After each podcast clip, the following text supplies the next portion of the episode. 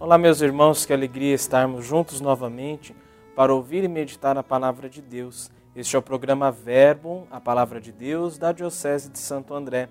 Eu sou o Padre Guilherme, sou da paróquia São Jorge, que fica na cidade de São Jorge, em Santo André.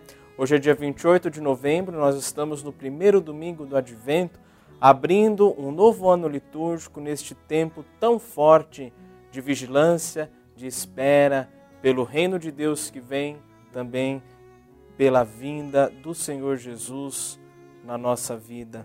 Vamos ouvir e meditar a palavra, o evangelho de hoje, segundo Lucas, capítulo 21, versículos de 25 a 28 e de 34 a 36.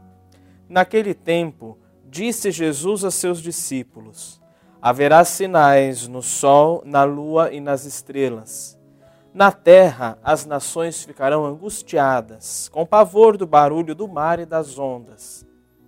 Os homens vão desmaiar de medo só em pensar no que vai acontecer ao mundo, porque as forças do céu serão abaladas.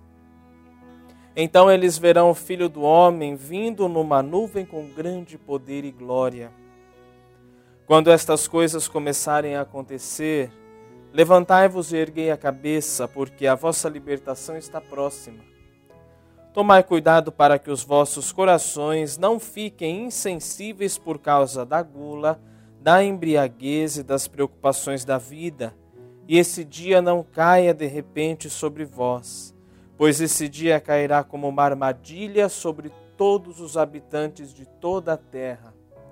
Portanto, ficai atentos e orai a todo momento a fim de ter força para escapar de tudo o que deve acontecer e para ficar em pé diante do Filho do Homem.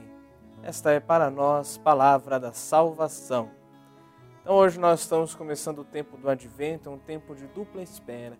E neste primeiro domingo, o nosso coração se volta para a vigilância e para a espera pela vinda gloriosa de Jesus, aquela que nós chamamos de segunda vinda.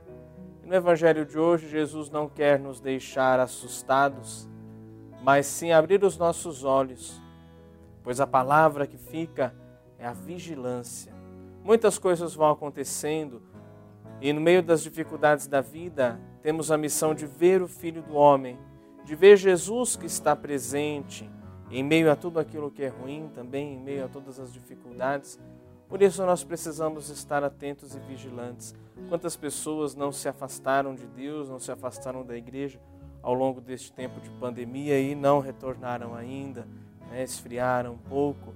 Então, que entre nós não seja assim. É preciso que nós estejamos sempre atentos e vigilantes para ver que a libertação está próxima e para colaborar para que o reino de Deus aconteça no meio de nós. Neste dia, abramos o nosso coração e peçamos juntos: Vem, Senhor Jesus. A bênção do Deus Todo-Poderoso, Pai e Filho e Espírito Santo desça sobre vós e permaneça para sempre. Amém.